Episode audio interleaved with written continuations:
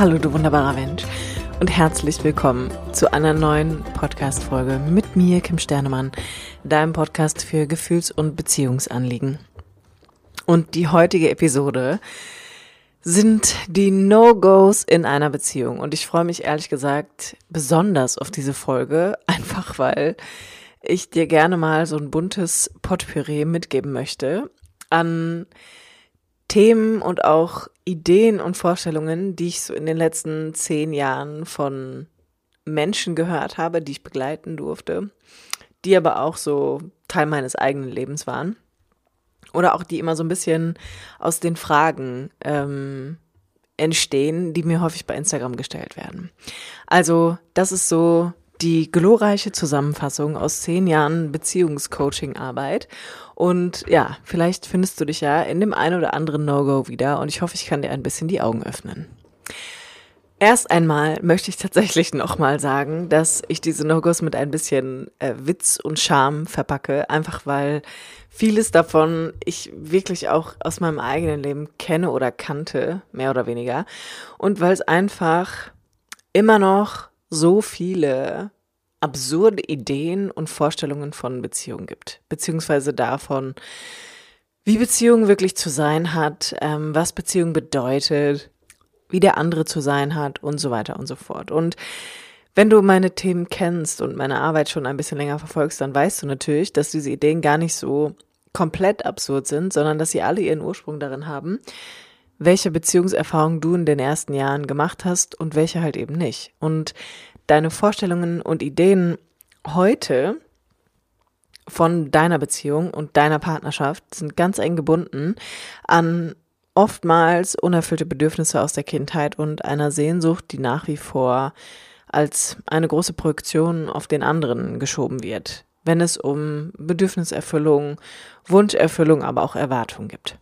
Und wir fangen jetzt einfach mal damit an, ich nenne dir mal ein, so zehn Sätze, zehn No-Gos, die wirklich ganz, ganz krass im Kern eigentlich zeigen, dass da eher Bindungstrauma am Werk ist und nicht verarbeitete Bindungserlebnisse aus der Kindheit, anstatt wirklich ein realistischer Blick und ein erwachsenes Dasein mit Beziehung selbst. Nummer eins, er muss mir alles von den Augen ablesen können. Ja, was soll ich sagen? Also, diese Idee vertreten ja sehr viele Frauen, dass äh, der Partner ihr ja mehr oder weniger die Welt zu Füßen legen muss und er ganz genau wissen muss, was sie möchte, wie es ihr gerade geht, was sie braucht, ohne dass sie auch nur etwas sagen muss. Und das schwingt eigentlich im Kern mit, dass ich irgendwie noch in einer sehr kindlichen Struktur verhänge und glaube, dass mein Partner, so wie meine Mama, damals dafür verantwortlich ist, herauszufinden, was ich gerade brauche. Also es ist ein bisschen so wie raten, also der andere soll halt irgendwie raten. Und oftmals haben wir diese Idee, wenn wir einfach nicht gelernt haben zu kommunizieren, was wir eigentlich möchten und brauchen und wenn wir häufig gar nicht wissen, was wir möchten und brauchen.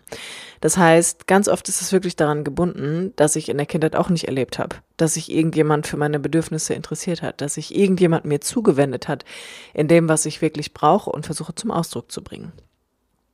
Nummer zwei, wir verstehen uns blind, beziehungsweise er soll mich blind verstehen. Das geht so ein bisschen auch in die Richtung Punkt eins.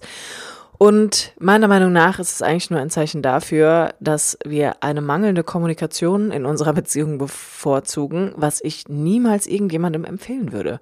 Das bedeutet, euch blind zu verstehen, ja, okay, wir können das jetzt auch spirituell irgendwie untermauern oder esoterisch verpacken, aber im Kern mag ich dir hier mit ans Herz legen, dass Kommunikation, also verbaler Ausdruck über Worte, das ist, was dich von einem Kind unterscheidet. Das bedeutet, du kannst halt heute als Erwachsener Gott sei Dank sagen, was du willst, was du nicht mehr willst, was du brauchst, was du dir wünschst, wonach du dich sehnst. Das sind Dinge, die konntest du als Kind de facto einfach nicht tun. Und heute darauf zu bauen, dass der andere dich ohne Worte versteht, ist ja ein bisschen so, als wenn man ohne Hände essen wollen würde. Also es ist irgendwie Quatsch. Es ist einfach Quatsch und es ist kein Zeichen dafür, dass eure Liebe über alle Welten hinausgeht und bis ans Ende der Tage hält und es irgendwie besonders special oder magic ist, sondern es bedeutet einfach nur, dass ihr vielleicht beide keinen Bock habt oder nicht gelernt habt, wie man wirklich zum Ausdruck bringt, was man möchte weil da ganz oft immer noch so eine Idee einfach drin ist, wenn ich wirklich sage, was ich will, wenn ich wirklich sage, was ich brauche, dann werde ich verlassen oder ich werde abgewertet dafür oder abgelehnt. Das heißt, es geht hier eigentlich um eine Angst, die wir versuchen zu vermeiden in der Illusion, dass wir glauben, wir können uns blind verstehen. Nummer drei, wir sind total gleich oder müssen total gleich sein was soll ich sagen? Das macht natürlich die Partnersuche sehr eng, wenn ich äh, glaube, dass ich jemanden finde, der so sein muss wie ich. Da stellt sich dann im Kern eigentlich die Frage, ähm, also generell, welche, welche Idee habe ich von Beziehung oder welche Idee habe ich vielleicht auch generell vom Leben und was ist meine Angst, wenn der andere anders ist als ich? Was ist meine Angst, wenn ich bemerke, wir sind total ungleich? Denn im Kern ist es so, dass wenn überhaupt eine Gleichheit besteht, dann besteht sie darin, dass wir im Kern eine ähnliche Bindungsrichtung haben. Das bedeutet, dass wir dann nicht ein Autonomietyp und beispielsweise ein Verschmelzungstyp sind, sondern dass wir beides Verschmelzungstypen sind. Zwei Autonomietypen funktioniert ja nicht, die würden ja voreinander weglaufen. Das heißt, es geht die Möglichkeit, dass wir beide Verschmelzungstypen sind, was uns das Gefühl gibt, dass wir ähnlich sind oder dass wir ähnlichen Wert unserer Beziehung beimessen, dass wir auf ähnliche Dinge ähm, Wert legen. Aber wenn du vehement dich eigentlich weigerst, dich dafür zu öffnen, dass es ein Andersartigsein da draußen gibt, dann würde ich immer hinterfragen, welche Angst da drin steckt. Punkt Nummer vier. Es reicht, wenn ich mich alleine um die Beziehung kümmere. Das ist ja Frauensache. Well, was soll ich sagen? Also sehe ich nicht so sondern Beziehung ist immer, besteht aus zwei Personen. Und natürlich ist es oft so, dass die Frau irgendwie je nach eigener Bindungsstruktur nach außen so wirkt, als würde sie ein bisschen mehr emotional in die Beziehung mit einbringen. Das muss aber nicht die Regel sein und führt auch ganz oft dazu, dass Frauen sich häufig so erleben, dass sie sich unfassbar anstrengen müssen in der Beziehung. Also, dass sie denken, sie müssen immer ganz lieb und angepasst sein, eine gute Ehefrau sein, eine gute Partnerin, eine gute Hausfrau, eine gute Sexualpartnerin auch ähm, und sind generell sehr kritisch auch, was ihr Frauenbild anbelangt. Und wenn das der Fall ist und du vielleicht auch denkst, so die Bedürfnisse des anderen sind dir wichtiger als deine eigenen, dann reden wir definitiv von einem Bindungstrauma. Und dann ist es wichtig, dass du genauso lernst, wie dein Partner sich vielleicht auch manchmal rauszieht, dass ihr wieder auf Augenhöhe kommt, dass du und deine Bedürfnisse genauso wichtig sind wie die des anderen und dass keiner den anderen mitträgt oder mitversorgt. So, das kann phasenweise natürlich mal passieren, aber im Kern ist es so, dass ihr beide die gleiche Bereitschaft haben solltet, an eurer Beziehung zu arbeiten oder in eurer Beziehung überhaupt zu sein. Und die Grundbereitschaft ist, dass beide möchten, dass es dem anderen gut geht. Nummer fünf. Viele Ideen von, wie ein Mann eine Frau zu sein haben muss oder sollte. Da kann ich nur sagen, willkommen im Mittelalter. Also, wenn man mal anfängt, diese ganzen Ideen aufzubröseln davon, was Frauen nicht alles machen sollten und nicht machen sollten und Männer nicht alles sein sollten und machen sollten, dann appelliere ich immer auch noch gerne an diejenige, die sich das vorstellt, mit dem Gedanken, dass hinter diesem Geschlecht auch einfach ein Mensch steckt.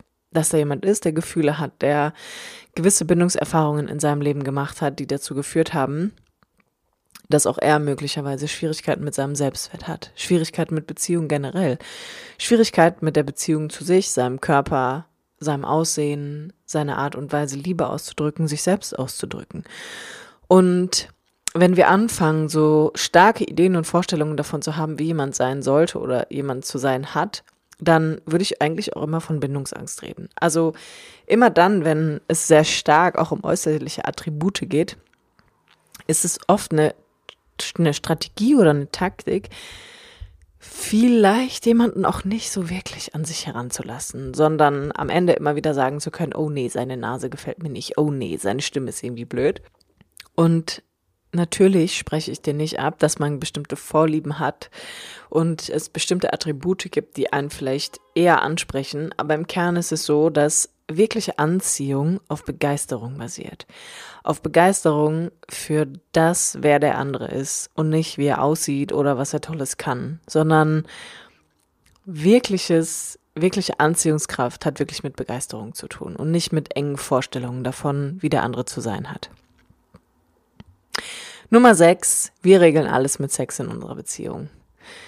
Ja, also würde man vielleicht erstmal denken, warum eigentlich nicht? Ähm, ist meiner Meinung nach aber auch eine von vielen Kompensationsmechanismen, die nicht dazu führen, dass wir wirklich in Kontakt miteinander kommen, sondern dass wir es eigentlich eher, ich sag mal, ausagieren und ein bisschen wie Sparring miteinander betreiben. Ähm, und damit meine ich auch, dass es Menschen gibt, die rein über Körperlichkeit denken, sie könnten emotionale Nähe aufbauen oder sie könnten generell Nähe aufbauen und vermeiden es nach wie vor, wirklich kommunikativ in den Austausch zu gehen, wirklich mal darüber zu reden, was in ihnen vorgeht, was sie fühlen, was sie vielleicht auch nicht fühlen, welche Ängste und Sorgen sie haben und so emotionale Nähe aufzubauen. Ähm, ich glaube, es ist eine Frage der Zeit, wie lange diese Strategie funktionieren kann, denn meistens sind es die Frauen, die irgendwann sagen, ich kann keine Intimität mehr aufbauen, weil mir emotionale Nähe fehlt. Ähm, und häufig ist Sex auch so ein Mittel, so in der Verliebtheitsphase oder aber auch danach, wo es oft auch noch darum geht, dass es ein Mittel zum Zweck ist und die einzige Möglichkeit, den anderen überhaupt zu spüren. Also überhaupt nah sein zu können. Und ähm, ich würde es überprüfen, ich würde auch gucken und definitiv sagen, es ist eine Frage der Zeit, wie lange das funktioniert. Dann Nummer sieben.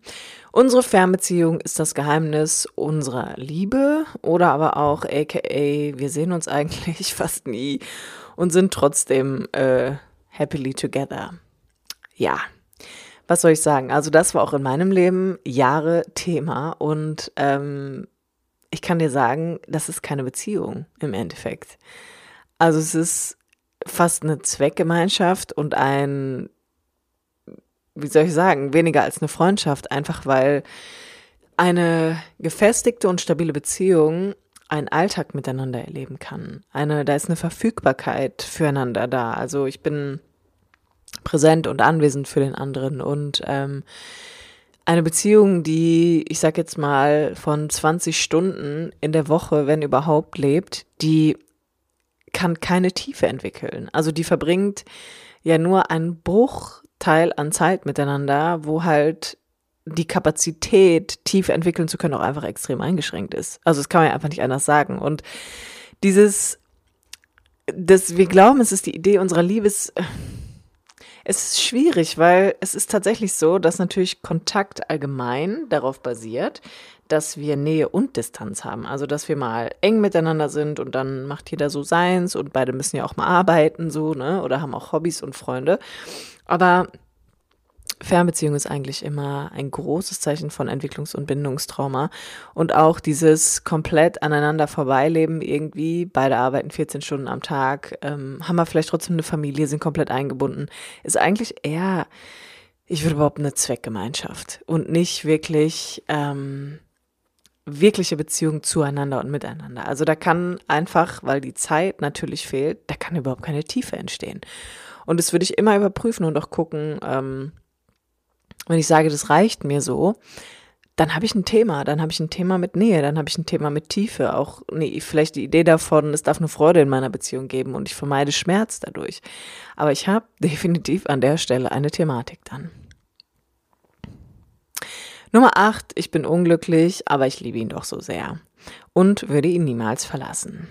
Ja, was soll ich sagen? Also, es gibt sehr viele Beziehungen, die extrem unglücklich vor sich her dümpeln und ähm, gepaart mit 12.000 Ideen davon, dass man nie wieder jemand anderes findet, dass die Welt doch so ein schrecklicher Ort ist und man doch froh sein kann, dass man so einen netten Partner hat, der nie da ist und eigentlich auch nie Zeit mit einem verbringen will, aber der einen Gott sei Dank nicht schlägt und kein Arschloch ist und auch nicht fremd geht. Liebe Leute, also ja, die einen haben zu hohe Erwartungen, die anderen definitiv zu niedrige. Ähm, wenn ich mich unglücklich in meiner Beziehung erlebe und das über einen längeren Zeitraum, und ich rede jetzt mal hier von Wochen, ja, dann ist es an der Zeit, Nummer eins, dich mal zu fragen, warum bleibst du eigentlich in einer Beziehung, in der es dir nicht gut geht?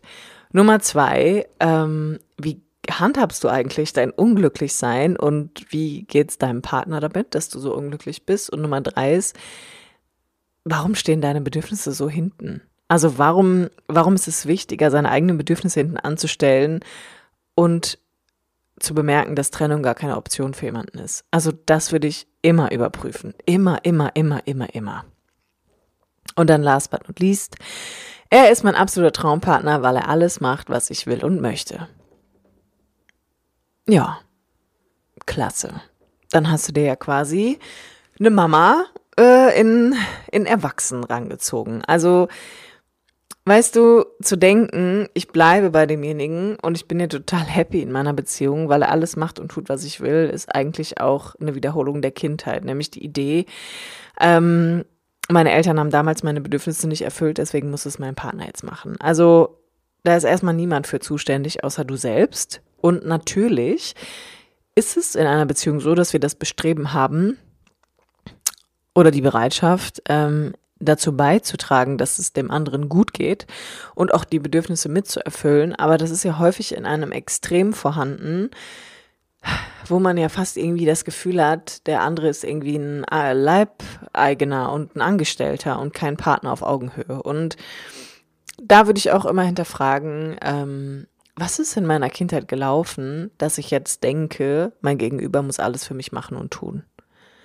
Also, das würde ich wirklich überprüfen und hat meiner Meinung nach auch immer ganz, ganz doll mit Entwicklungs- und Bindungstrauma zu tun. So, ihr Lieben. Vielleicht hast du dich in dem einen oder anderen Punkt wiedererkannt. Ähm, vielleicht musstest du schmunzeln. Lass mir gerne dein Feedback dazu da. Und hier nochmal meine Einladung an dich. Am 1. April gibt's von 10 bis 12 ein kostenloses Online-Seminar mit mir zum Thema Unglücklich vergeben. Endlich die eigene, die, mein Gott, endlich die eigene Partnerschaft verbessern. Und dieses Seminar ist für dich, um mich ein bisschen besser kennenzulernen, meine Arbeit und natürlich auch was über Partnerschaft generell zu lernen. Wenn du dich anmelden möchtest, findest du alle Infos in den Show Notes und wenn du nicht kannst, melde dich trotzdem an. Du kriegst nämlich eine Aufzeichnung im Nachgang. So, ihr Lieben, bis dahin, alles Liebe, deine Kim.